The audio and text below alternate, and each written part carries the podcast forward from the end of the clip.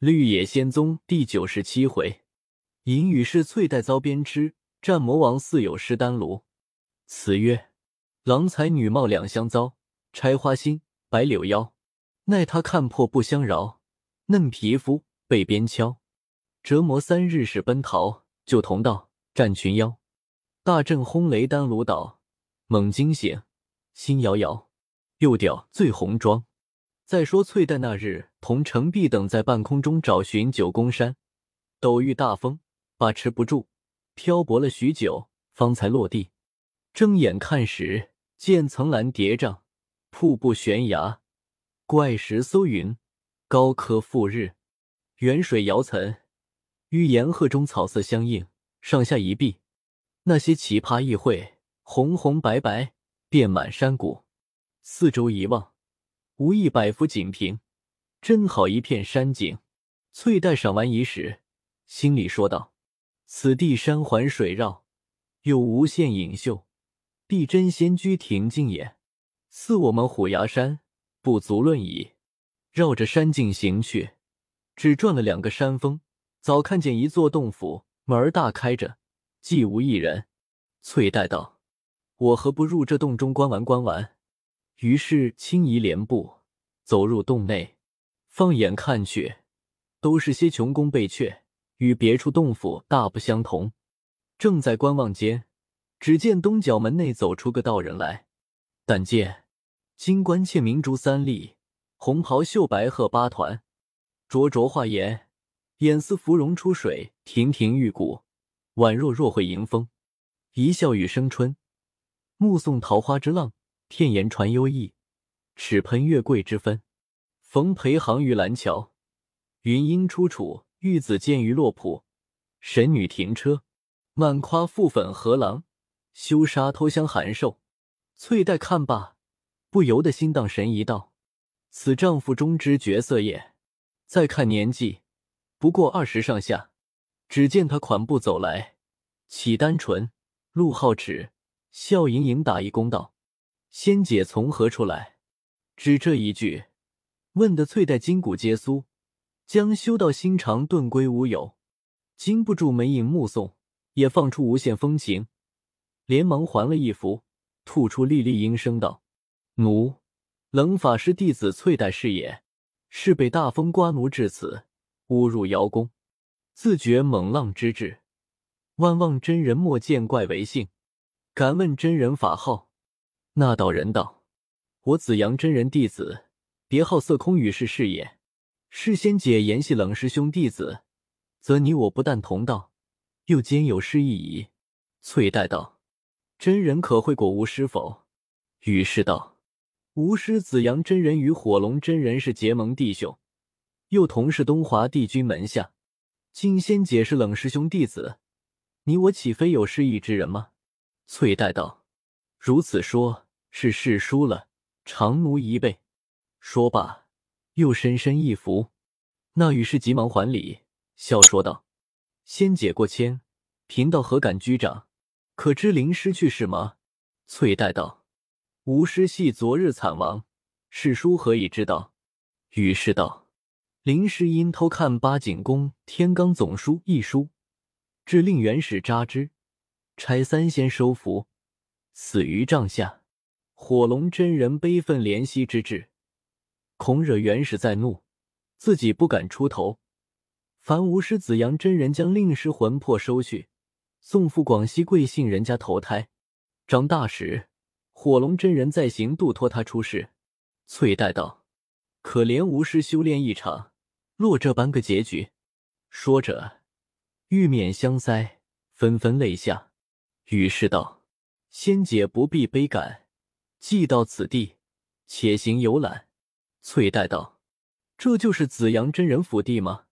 于是道：“此是后土夫人宫阙，今日是东王宫诞辰，九州八极、山海岛洞诸仙，以及普天烈圣群星，无分男女，俱去拜贺。因此他前洞无人，众仙积聚在后洞。我方才从正门入去。”由东角门游走出来，里面甚是好看。仙姐既来，我陪仙姐从西角门入去，由正门游玩出来，何如？翠黛道：“干蒙携带最好，就请先行。”于是同翠黛说着话，从西角门入去，见迎面一石桥，桥边具有栏杆，栏杆上雕龙卷虎，极尽人工之巧。桥下有大地，池内锦鳞数百，或前或月，在绿萍碧杏之中往来。过了桥，都是些回廊曲舍，门户参差，处处珠帘掩映。屋内具有陈设，翠黛新住在那玉师身上，那里将这些楼台阁榭看在眼内，不住的欲言打趣，眉目传情。那玉师起先甚是忠厚，今见翠黛步步撩拨他。他也就不忠厚起来，时而并肩含笑，时而顾盼传心。每遇高下台阶，便手扶翠黛行走。翠黛亦不推辞，只以微笑表意。游览了几层院落，见一间小窝，翠黛将珠帘掀起，侧身入去。那羽士也跟了入来，见东面有一床，床上铺设着锦褥，极其温厚；西边有大椅四把。椅上也有锦垫，北面一张条桌，桌上摆着几件古玩。翠黛也不让羽士，便坐在床上。羽士对面椅上坐了，笑说道：“仙姐想是困倦了，我们少些再去游玩。”翠黛道：“我此时无心游玩了，这若儿甚是温厚，我倒想睡一觉。”羽士满面笑容道：“仙姐请便，贫道在此等候，如何？”翠黛斜去了一眼，笑着将身子半侧半倚，倒在床上，朦胧着俊眼，偷看雨氏举动。只见那鱼图两只眼和钉子一般，钉在自己脸上细看，也是个极其爱慕的意思。只是不见他来抚救，假睡了片刻，禁不住淫心荡漾，随即扒起，向雨氏道：“我此刻热得很，我要谢姨纳凉，多得罪了。”于是笑道：“那凉最好，请便。”翠黛将香裙脱去，露出条血牙色裤和宝蓝凤头弓鞋，又将上身衣服袒开，现出光润滑泽半身血肉，复朦胧二目，假睡在床，偷看雨士，也将上盖脱去，放在椅上，又复坐下，还不见来抚救。此刻翠黛欲火如焚，又将身子翻过。面朝上假睡，少客觉得有人到身上来，一睁眼，于是舌尖已入自己口内，闻得香气丰富，直入肺腑。翠黛爱极，故意儿用手相推，大声说道：“我本清修妇女，松柏节操，好意同你游览，怎便无礼起来？快快退去罢了！少要迟延，我定是法力，只怕你性命难保。”于是连连亲嘴，将翠黛裤拉下。翠黛也不阻隔他，只口内说道：“你了不得了，世上哪有这样个世书？以大欺小。”于是通不回答，将翠带两腿分开。翠黛又大嚷道：“我清白弱智，安肯教你点悟？”嘴里是这样说，身子却动也不动，反将两腿高举。于是温着翠带的口，要尝舌尖滋味。说了几次，翠黛不敢伸出，恐他情急很弄，于是道：“你不肯吗？我就要大抽送了。”翠黛怕极，只得将舌尖微吐，于是道：“这点点舌尖不是我的意思，你须全吐在我口中，我才领情。”翠黛紧蹙双眉，哀告道：“你不可没深没浅的苦我，我就给你全吃。”说罢，将舌根全吐。那雨是用力吸咂，两眼端向着翠黛交融，细细咀嚼滋味。雨是款款抽送，约百十余下。于是道：“好了，我今日好容易遇你，真是千载难逢。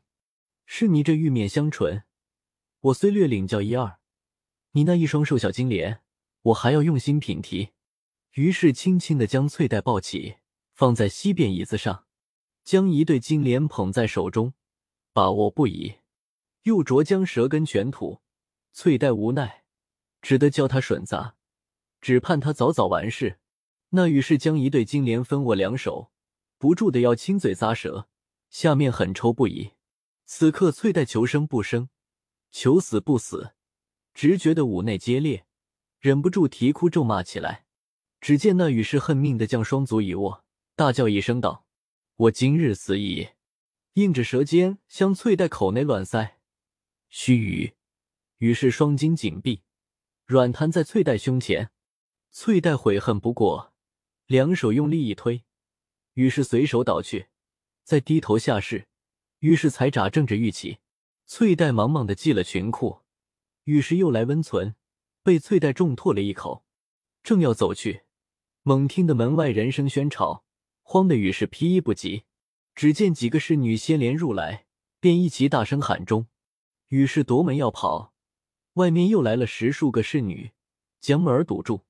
先用绳索把羽氏捆了，然后将翠黛拿下，押解到正殿院中。少客后土夫人出来，坐在九龙香坛椅上。众侍女将两人揪扭至按下跪倒。夫人骂道。好万寡的杀财！我何愁于你二人会侮我的仙境？两人也没得分说，只是连连叩头。夫人指着羽氏，向众侍女道：“此紫阳真人门下色空是也。今在我宫内做此卑污下贱之事，足见真人教戒不严，乱收匪人之过。我看在真人分上，不好加刑，可吩咐外面力士押他去交送真人，就招他发落吧。”须臾，走来七八个力士，将羽氏倒拖横拽，拿出去了。夫人问翠黛道：“你这贼妇，可是冷法师门下吗？法师已名著天仙侧脊，不久即升受上界真人。他是个品端行节、丝毫不苟的君子，怎么就收下你这样不要廉耻的淫货，玷辱辕门？大吉，大吉！本该照紫阳真人弟子色空之力。”押送九宫山，但叫你时发落，他就永不要你在门下了。我念你修炼千余年，好容易得真仙口诀，脱去皮毛，新换人身，也罢了。我如今开布天地之恩吧，一则成就你赴天湖期望苦心，二则免你遭雷火之恶，三则冷法师因我处置过，他看我分上，就肯收留了你。翠黛羞愧。无地自容，连连叩头道：“只求夫人待小处师傅处死。”夫人道：“可拉下去，将上下衣服包净，吊在廊下，轮班更换，打三百皮鞭，不得卖法同罪。”众侍女便将翠黛吊起，打得百般苦叫，浑身皮肉开裂，打了好半晌，方才停刑。夫人已退入内寝，侍女传话道：“夫人吩咐。”着将此淫妇在廊下吊三日三夜，然后禀报，又拿了符篆一张，塞入翠黛发内，防她逃走。翠黛日夜哀呼，通没人睬她。直至第三日晨牌时候，侍女传话道：“夫人吩咐将淫妇放下，她所有衣服物件都交还他，饶他去吧。”众侍女将翠黛放下，解去绳索，穿好衣服。将裙子和宝剑并锦囊中诸物一总夹在鞋下，哭哭啼啼，甚是悲切，朝着大殿磕了四个头，一步步苦挨在洞外，坐在一块石头上，通身疼痛。再看两手腕被绳子吊破，皮肉筋骨俱见，血水沾机，心下又气又恨，又羞又悔。想起后土夫人话，说冷法师名著天仙册集。指日就要升受上界真人，想后土夫人断无虚语，可知师尊还在，他事时未动先知，这是如何欺得了他？我还有什么脸面相见？若偷回离珠洞去，又怕惹下被雷火追了性命。去九宫山，知他如何发落，涉或对众道有名处，脸面难堪，或欲令自尽，仍以丑名。想来想去。想出了一条道路，痛哭了一顿，遂将丝套在一株松树上，挽了个套却待将脖项伸入套内，只听得背后一人说道：“不必如此。”回头看时，见是后土夫人侍女。那侍女笑说道：“夫人吩咐，说你一念回头，即是到岸。今羞愤自尽，情意可怜。再招和你说，日前之事，只你师傅知道。众道友从何处知起？你师傅是圣德人，断断不对众持如你，只管放心去见他。师傅和父母一般，儿女有了过犯，没一个对不过父母的。夫人又念你身带重伤，难以行走，今赏你丹药已久，服下立愈。此刻连城璧、金不换二人在福建齐云岛有难，你速去救他们。说罢，将要赋予。翠黛此时不为不恼恨后土夫人，且道甚是感激，含着眼泪朝洞门磕了几个头。侍女去了，翠黛走一步，腾一步，挨至山下洞边，将要嚼碎，两手掬涧水至口，将要咽下，顷刻一阵昏迷，眼醒过来，觉得精神百倍。再看浑身皮肉如旧。记得衣服上有好几处血迹，细看半点亦无，心中喜愧焦急。翠黛自受这番折磨，始将烦心静静。二十年后，冷于冰又化一绝色道侣，假名上界金仙，号为福寿真人，领阴云使者和月下老人，口称奉上帝敕旨，该有姻缘之分。照张果真人与为妇人之列，永配夫妇。翠黛为止。百说不从。四十年后，火龙真人是他和锦屏各一次，两人俱至坚冰霜。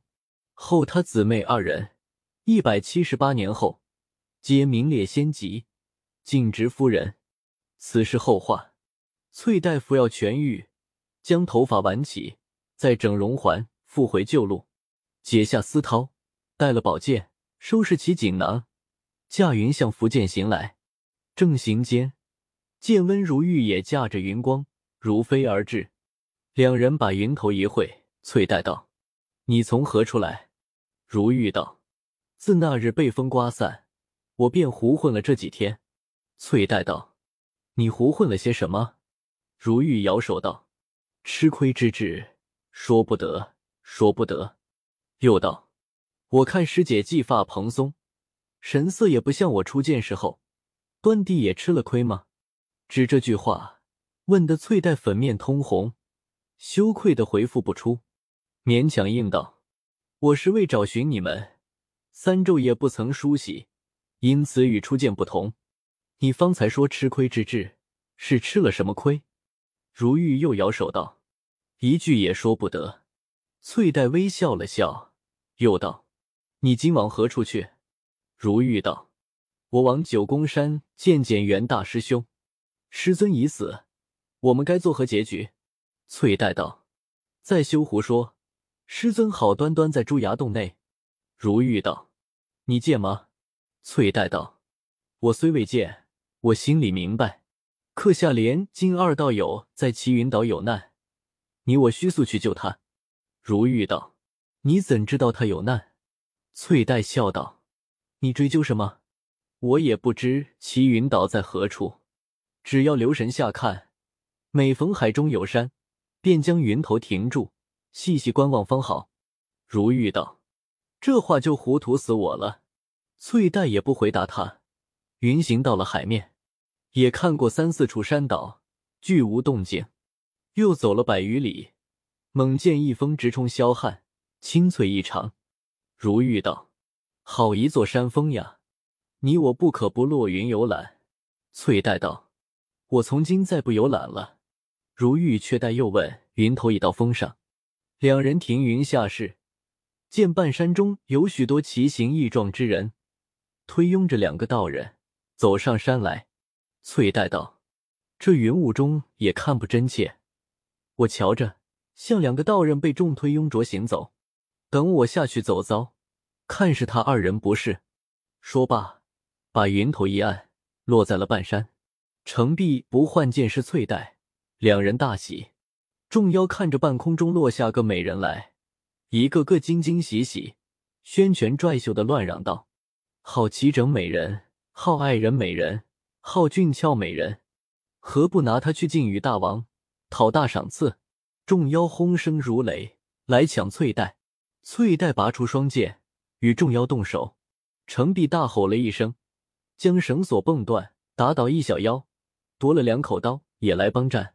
翠带诚恐众寡不敌，一边用剑招架众妖，一边向训地一指，顷刻间狂风四起，满山中大小石块飞起半空，向众妖乱打下来，打得众妖筋断骨折，各四散奔逃去了。如玉看得明白，方将云头落下。替不换解去绳索，四人附会在一处，各大欢悦。翠黛道：“怎么二位受此窘辱？为何不施展法力？”程璧指着不换或自己衣服道：“你看我两人身上都是不洁之物，焉能走脱？且被妖王各打了二十棍，押解至此，得师妹相救。”又问如玉道：“你两个如何会在一处？”想是未被风刮开吗？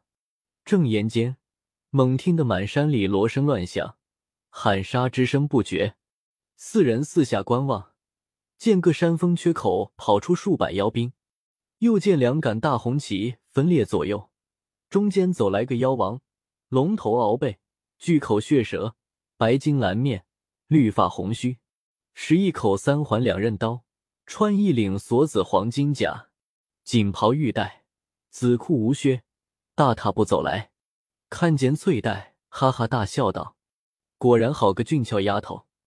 拿住她，便是大王爷半生快乐。用手中刀一指，喊叫道：“那里来的三个妖道，擅敢用邪术伤我士卒？”程璧手挽双刀，大喝道：“你想是那飞龙妖王吗？我正要斩你，报二十棍之仇。”妖王道。我便是飞龙大王，你们都叫什么名字？那俊俏丫头是谁？程璧道：“水中灵界和陆地猪狗一般，那有名姓向你说？”妖王大叫如雷道：“弃杀我也！”提刀对刀，杀在一处，大战约五十回合，不分胜负。那妖王反喜欢起来，喊叫着向众妖道：“这长须道士武艺甚是取得。”非杀个几百个，见不了胜败。你们何必闲看？可速去将那三个男女捉拿！众妖喊一声，各执兵器，向三人围裹了来。不换大惊道：“这该怎处？倘被他们捞我了去，还了得？”如玉道：“快驾云！你看刀也来了，枪也来了。”翠黛道：“不妨。”忙将丝绦解下，随手一掷。那丝绦化为千尺余长一条黄龙，张斜五爪，把三人都圈在里面，吓得众妖纷纷倒退。不换喜欢的乱跳道：“妙哉，妙哉！再教这龙张开大口，将众妖尽吸他几百个方好。”翠黛又从囊中取出一物，明开天珠，偷向妖王打去，正中在脸上，打得妖王大吼，几乎摔倒。程璧刀头过处。将妖王左臂扫了一下，已入肉四五分。妖王两处带伤，提刀往回飞跑。众妖各乱奔起来，程璧大步赶去。翠黛忙收了宝珠和丝绦，也急促连步追来。如玉或不换，又不敢和翠黛离开，只得紧跟在后面，一地一声的高叫道：“二师兄，罢赶了！”那妖王回头见四人赶来。从怀中取出一瓶，向地下一倒，顷刻波涛叠涌，从半山中直盖下来。如玉道：“快驾云！水来了。”翠黛左手掐诀，右手用剑一指，那水便拨开浪裂，分为两股，飞奔海中去了。不换道：“妙绝，妙绝！”只听妖王又大叫道：“弃杀我也！”即向怀中取出四个小塔，托在掌上，口中念念有词，喝声起，那四个小塔飞上半天，顷刻便有一丈大小，向四人当头照下，四人躲避不及，都被那塔罩住。又听得妖王道：“我也顾不得那俊俏丫头了，不如用宝扇发火，都烧死吧。”少刻，觉得塔内生风，风中吹出火来。将四人通身俱皆烧着，正在极危迫之际，猛听得天崩地塌，大震了一声。四人一齐睁眼看时，身子依旧各坐在九宫山文笔峰顶上，所手丹炉尽皆崩倒。那火从四人面前飞起，直上太虚，吓得四人惊魂千里，忙站起，倒退了几步。再看于冰和袁不邪、仅凭三人，各坐手丹炉，挥扇如故。那一员大镜子依旧的青光四射，楼台山水形影全无。四人面面相窥，各没得说。程璧呆想了一会，相不换道：“丹药已去，我们可各寻死路，有何面目再见师尊？”不换道：“总死去，也是有罪之人，身负师尊委任。”依我愚见，师尊丹尚未成，我们何敢惊动？不如各跪在已坏丹炉前，等候师尊丹成时发落。总死，也要将这大镜子作弄我们的缘故明白明白。翠黛道：“此言甚是有理，我们便一起跪起来。”此刻四人无一不心怀惭愧，唯程璧更甚。到这时也无可如何，只得随众各跪在丹炉下。四人偷看于冰，神色自若，若不知者。